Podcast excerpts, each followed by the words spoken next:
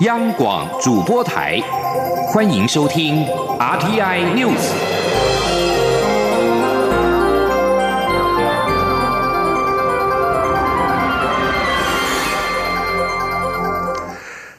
各位好，欢迎收听这节央广主播台提供给您的 RTI News，我是陈子华。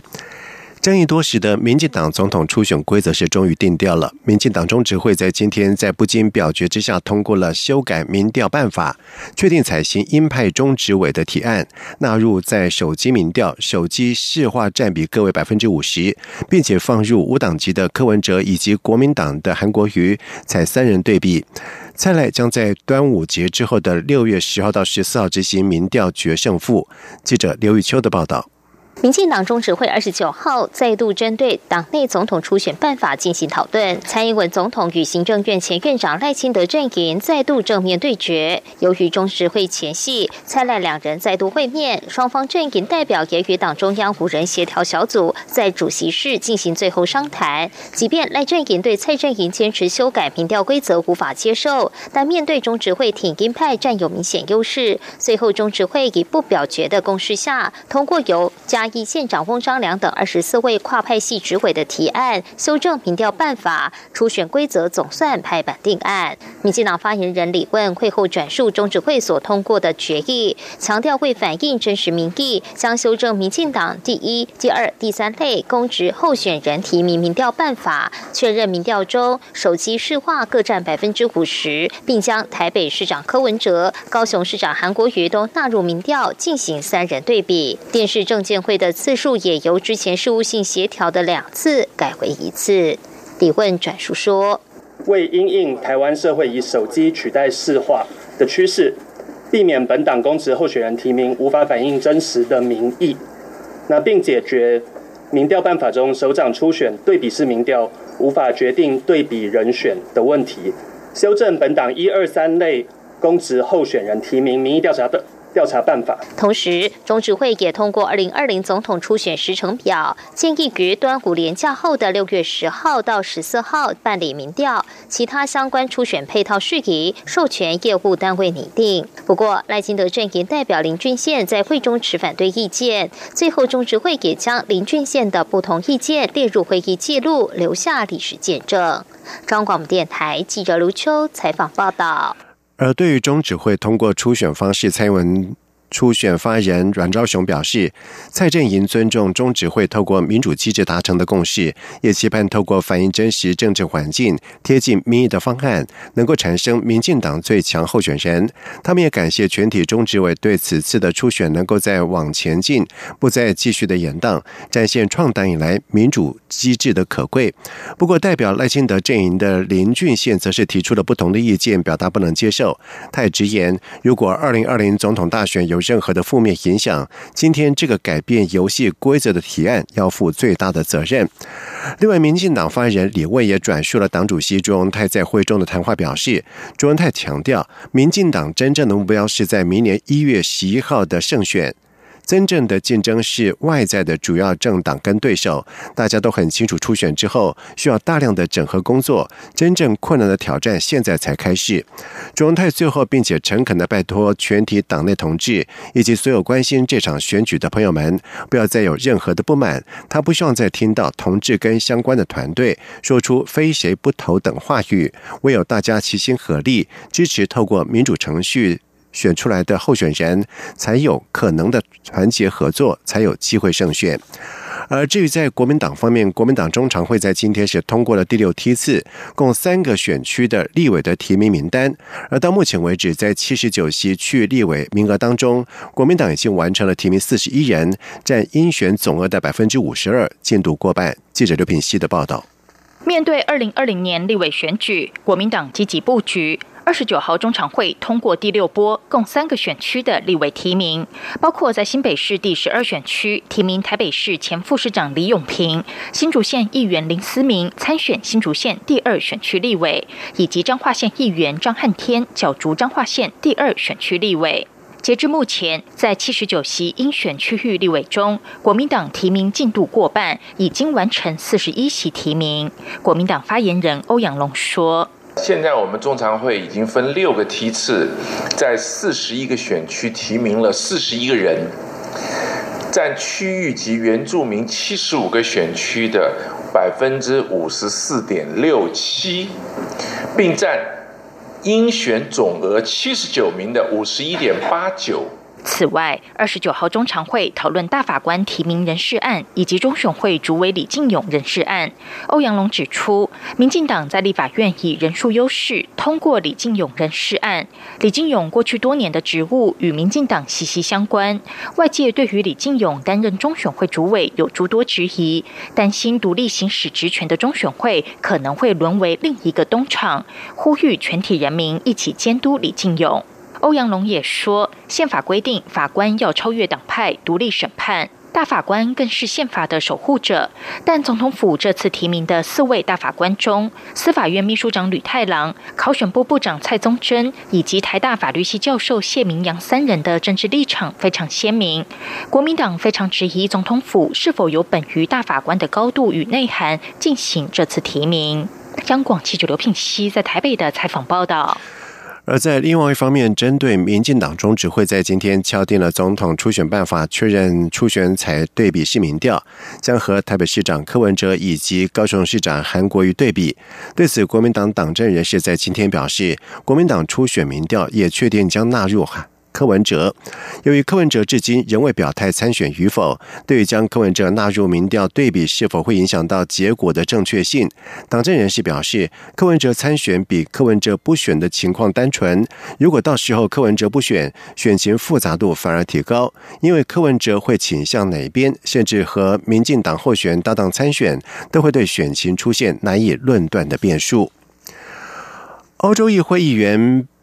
贝博士应邀来台出席由台湾基督长老教会、对华援助协会以及传统基金会、台湾关怀中国人权联盟等单位主办民间版的台湾。国际宗教自由论坛，他在今天接受央广节目《为人民服务》杨宪宏时间专访的时候表示，台湾保障宗教跟言论自由，举办宗教自由论坛深具意义。而欧盟与美国应与台湾站在一起，共同改善中国的人权状况。记者王兆坤的报道。欧洲议会于二零一八年九月通过《欧中关系报告》决议案。呼吁欧盟及其会员国遏止中国武力挑衅台湾与破坏台海和平稳定的行为，重申支持台湾有意参与国际组织及启动台欧盟双边投资协定谈判。这份报告的主要撰写人荷兰籍欧洲议会议员贝博士近日再度访台出席台湾国际宗教自由论坛。贝博士在受访时表示，台湾举办宗教自由论坛的意义重大，西方世界。欧盟与美国应与台湾一起为中国争取真正的基本权利。希望这场论坛是改善中国人权状况的起点。而他这一次返国后，会向荷兰国会与欧洲议会说明此行收获。贝博士指出，中国迫害宗教的动作不让人意外，因为宗教会挑战习近平的权利，做出压迫举措来自于他的恐惧。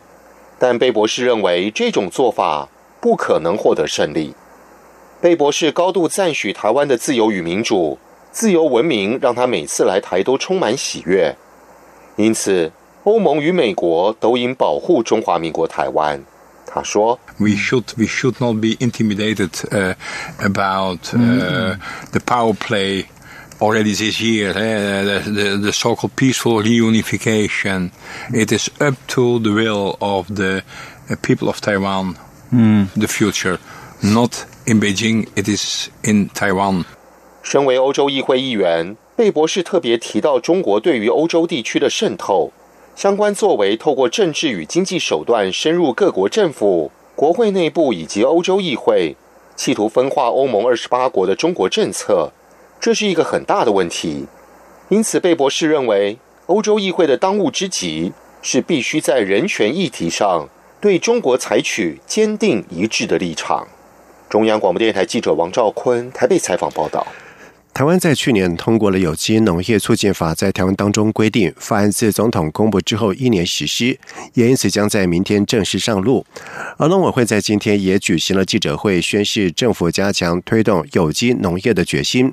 农委会主委陈吉仲表示，为了让台湾有机农产品增拓。国外的机会，在明年五月三十号之前，没有和台湾签订有机双边同等性相互承认的国家，台湾也不会再承认其输往台湾的有机标章。而出口到台湾的农产品，禁止以有机的名义上架贩售。而根据统计，目前共有二十二个国家出口有机农产品到台湾。记者陈立信宏的报道。农委会从二零一六年开始加强推广有机和友善环境耕作，鼓励农友转型有机。截至今年四月底为止，国内有机面积已达八千九百多公顷，比十年前成长四倍多。至于不用农药、不用化学肥料的友善耕作面积，则有三千两百多公顷，合计共一万两千一百多公顷，占国内总耕地面积已超过百分之一点五，在亚洲国家居冠。台湾在去年通过有机农业促进法，并将于三十号正式上路。农粮署署长胡忠义表示，农委会设定有机耕作面积，今年要达一万三千五百公顷，明年为一万五千公顷，后年开始以每年成长百分之十为目标。至于国内贩售有机农产品的专柜，目前有一百三十个，在有机农业促进法正式上路后，明年会达到两百一十个专柜，且有十八个农夫市集。专卖有机农产品。有机农业促进法中也有一项条文规定，没有和台湾签订有机双边同等性相互认证的国家，台湾也不会再承认其输往台湾的有机标章。因此，目前包括像是欧盟等十六个国家，以及美国、加拿大、纽西兰、澳洲、智利及瑞士等六国出口有机农产品至台湾的国家，明年五月三十号之前，如果没有和台湾完成协定签署，出口至台湾的农产品禁止。以有机名义上架贩售，农委会主委陈吉仲说：“所有现在包括欧盟、美国、日本、纽澳等这些有出口有机农产品到台湾的，我们都全面的在跟他们讨论所有的有机同等性的这样的一个议题。我们一定会在明年的五月底完成所有的这一些的。”那个整个有机同等性的这个协议，那会来签署，这个对整个消费者在使用国外的有机农产品会更具有保障。农粮署官员也透露，除了目前出口有机农产品至台湾的二十二个国家之外，包括日本、印度和巴拉圭等国，近期也都和台湾洽谈，表达签署意愿。甚至有些国家都已经在法规比对的阶段，最快六七月就会开始着手签署相关协定。中央广播电台记者陈林信宏报道。在外电消息方面，美国国务院在二十八号表示，北韩大规模杀伤性武器计划全部违反了联合国的决议。美国总统川普先前推文对北韩领导人金正恩示好之后，国务院发言人欧塔加斯在二十八号避谈北韩先前发射的是否为弹道飞弹或者是大规模杀伤性武器。欧塔加斯表示，美国希望川普和金正恩维持良好关系，以谈出和平结束北韩大规模杀伤性武器为目标。而川普周末前往日本国事访问的时候，推文表示，北韩测试的是一些小武器，让我方一些人跟其他人不安，但我不会。国际特赦组织在二十九号表示，缅甸军方在对诺开邦少数族裔叛军的战争当中犯下了新的战争罪，也就是法外杀戮跟酷刑罪。而最近几个月，缅甸武装部队在诺开邦北部部署了成千上万的部队以及重装的炮兵。诺开邦叛军在这里跟政府军作战，为该地的诺开佛教徒族裔争取了更多的自治权。诺开邦也是军方在二零一七年对诺西亚穆斯林进行血腥镇压之地，由于遭到缅甸当局暴力镇压，大约有七十四万的诺西亚人被迫逃离到孟加拉。而国际特赦组织在二十九号表示，他们有新的证据证明了缅甸军方正在对诺开邦少数的族裔犯下战争罪以及其他侵犯人权的行为，并且列举了包括法外杀戮、任意逮捕、酷刑以及强迫失踪等罪行。而国际特赦组织共记录了七起非法袭击事件。当中造成有十四名的平民死亡，数十人受伤。国际特色组织并且表示，当地已经部署了恶名昭彰的步兵部队以及诺开邦的叛军作战。以上新闻由陈子华编辑播报，这里是中央广播电台台湾之音。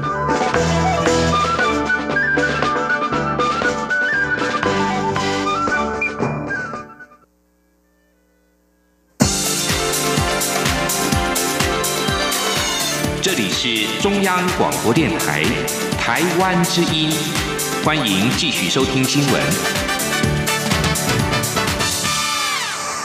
现在时间是晚上的七点十五分，欢迎继续收听新闻。中研院研究团队在今天表示，经过长期的监测，位在台湾北部的大屯火山以及宜兰外海的龟山岛都是活火山，而且台湾北部的地壳里面存在着一个岩浆库，范围大约有四分之一个台北市的大小。另外，龟山岛的岩浆库比大屯山。江库大约大了一点五倍。如果龟山岛发生火山喷发的话，将引发小规模的海啸，冲击到宜兰平原。记者杨文军的报道。在科技部计划支持以及内政部的协助下，中央研究院研究员林正宏及其研究团队于二零一一年于阳明山国家公园管理处金山自然中心设置了大屯火山观测站，建立各项即时火山监测系统，对大屯火山、龟山岛与北台湾附近的海底火山进行长期性严密的火山活动监测。林正宏指出，活火山必须具备万年内有喷发记录，底下有岩浆库存在两个条件。经过长期监测，大屯火山、龟山岛都属于活火山。研究团队更首次在大油坑地区侦测到类似动物心跳的现象，平均大约每十八分钟发生一次的重复性地震，是活火山的特征之一。林正宏指出，研究团队也透过 S 波阴影与 P 波缓达两项重要证据，充分证实台湾北部地壳内部存在一个岩浆库，范围大约有四分之一个台北市的面积。龟山岛的岩浆库则比大屯火山岩浆库大一点五倍。若龟山岛发生火山喷发，将造成龟山岛土石崩塌，有可能发生小规模海啸，冲击极为平坦的宜兰平原。他说：“那龟山岛其实比大屯火山群还稍微大一点点哈，很可能有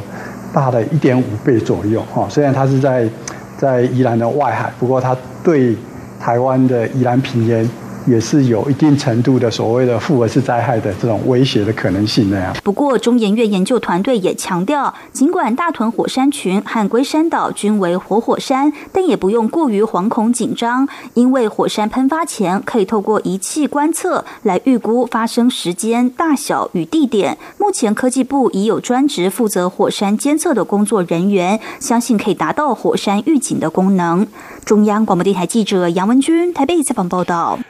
中油前董座代签任内力推是绿能加油站，而现任董事长欧家瑞在今天表示，今年将再推出两座的示范站，并且思考中油扮演的角色。而针对代签规划在加油站里面设电动机车充换电的设备，欧家瑞强调会持续配合工业局政策目标，在今年将设两百一十六座的充换电站，总投资站数在明年会达到一千站。记者谢嘉欣的报道。中油前董事长戴谦任内与中油工会长期不和，工会还一度提出不信任罢免案。不久，戴谦便主动请辞，由经济部能源局前局长、风能协会理事长欧家瑞接任董座。对于前任董座力推的绿能加油站，欧家瑞二十九号出席中油石油探索馆开幕茶会受访时表示，目前已有两座示范站，今年还会再设置两座，分别在东部与西部，且会在示范过程中探讨中油可以担任何种角色。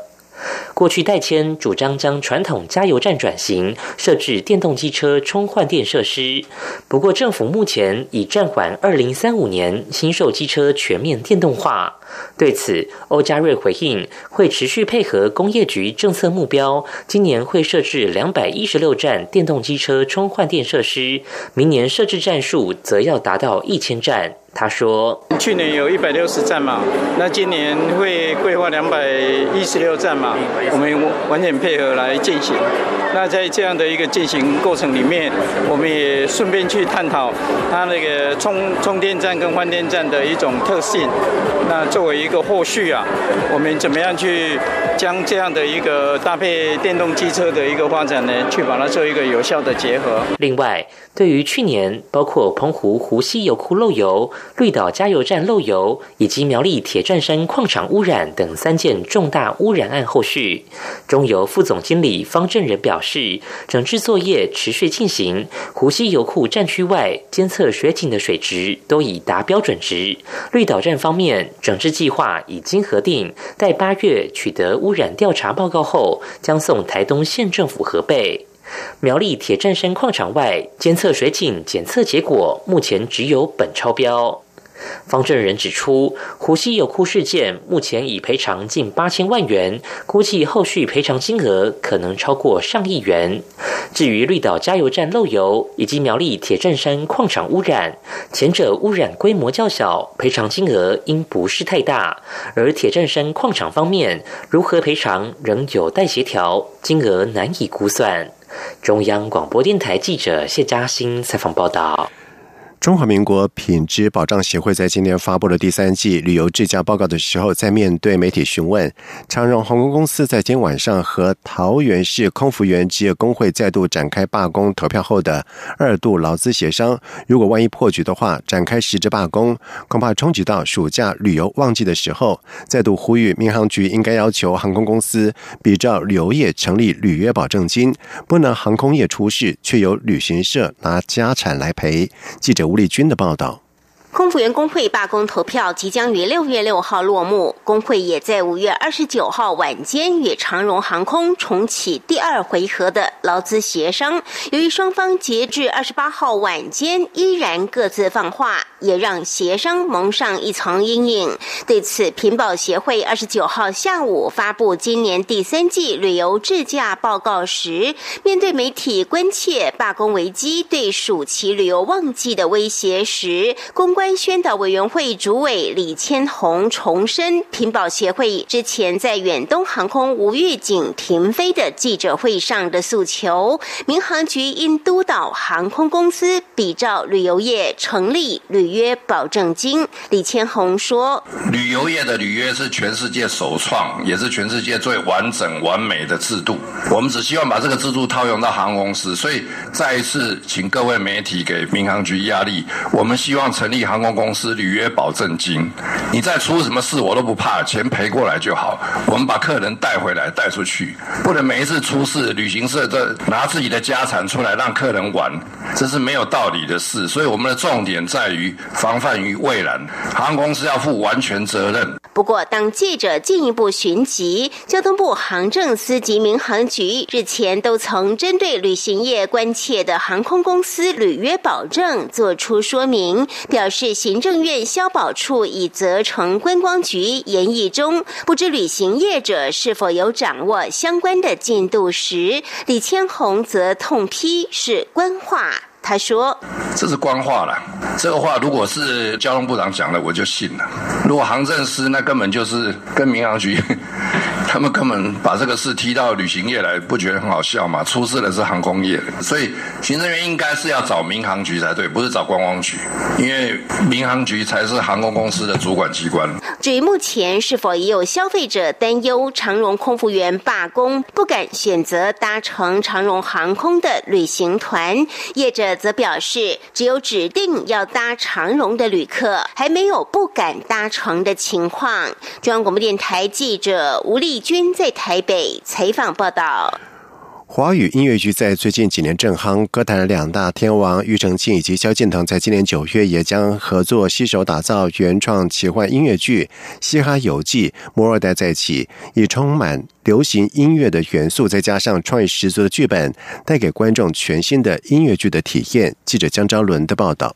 二零一七年，音乐顽童庾澄庆与台湾剧场知名编剧冯博弟共同创作音乐剧《嘻哈游记》，故事改编自中国经典名著《西游记》，并与中国大陆开心麻花团队合作展开上百场巡演。今年，庾澄庆决定将这出音乐剧带回台湾，剧本重新改写，打造全新的《嘻哈游记》，摩尔代再起。背景年代设定在唐三藏完成西方取经的一千年后，众人无所事事，却突然遭逢红孩儿强力挑战。庾澄庆找上近年开始跨足剧场界的知名制作人陈振川担任制作总监，自己除了担任音乐总监角色，也将献出音乐剧演出处女秀，在剧中饰演孙悟空。旺福乐团主唱姚晓明饰演减肥有成的猪八戒，音乐人马念先饰演唐三藏。沙悟净则配合剧本改编，变成了带胸取经的沙小妹，由新生代女生 Erica 刘爱丽主演。四大主角各自有音乐风格设定，从石头蹦出来的孙悟空是一位 rocker，猪八戒会唱 old school 的饶舌，唐三藏则要用西方福音音乐传播东方经文。至于红孩儿角色，则力邀金曲歌王萧敬腾挑大梁演出，摇滚音乐色彩更为浓厚。萧敬腾说：“因为工作缠身，原本不考虑接演。”但抵不过庾澄庆的热情感召，决定给自己一个机会。萧敬腾说：“我也被哈林哥的这个热情跟跟啊那种那种状态感动了。然后，当然这个剧本身也非常好，真的非常好。然后，然后很有很有内容，很有内涵。包括它它又是别于一般的音乐剧的形式去呈现一个全新的剧情音乐剧，所以我觉得非常。”非非常动人，非常吸引我的一个一个一个剧本。由于几位主角都是音乐人出身，表现音乐没有太大问题。但谈到演技，庾澄庆笑说：“反正有演戏经验的也不一定演得好，没演戏经验的也不代表不会演。到底演得好不好，观众进场看了就知道。”庾澄庆也透露，决定参与制作音乐剧时，他曾经问过有做过音乐剧经验的好友张学友的意见。张学友只回了他一句：“你找死啊！”不过，庾澄庆强调，这真的是他想做的事。但以《嘻哈游记》的卡司阵容，大家都很忙，要想巡演多场根本不可能。因此，他们还是以剧场为主的形式，加上流行音乐，希望让喜欢看演唱会的人也愿意看音乐剧。庾澄庆说：“其实音乐剧或者剧场，大部分都是有一些剧场的观众嘛。啊，那我希望我们这一次能够把这个观众群扩散一点，扩散到喜欢听音乐的人，喜欢看演唱会的人。”因为我们会兼顾这样子的效果，有戏剧的，有演唱会的，啊，然后也有合并的一个效果。《嘻哈游记》摩尔代再起音乐剧将于九月五号到八号在高雄卫武营艺术文化中心歌剧院一连演出六场。六月三号中午十二点，两厅院售票系统正式起售。中国电台记者张超伦台北采访报道。接下来进行今天的前进新南向。前进新南向。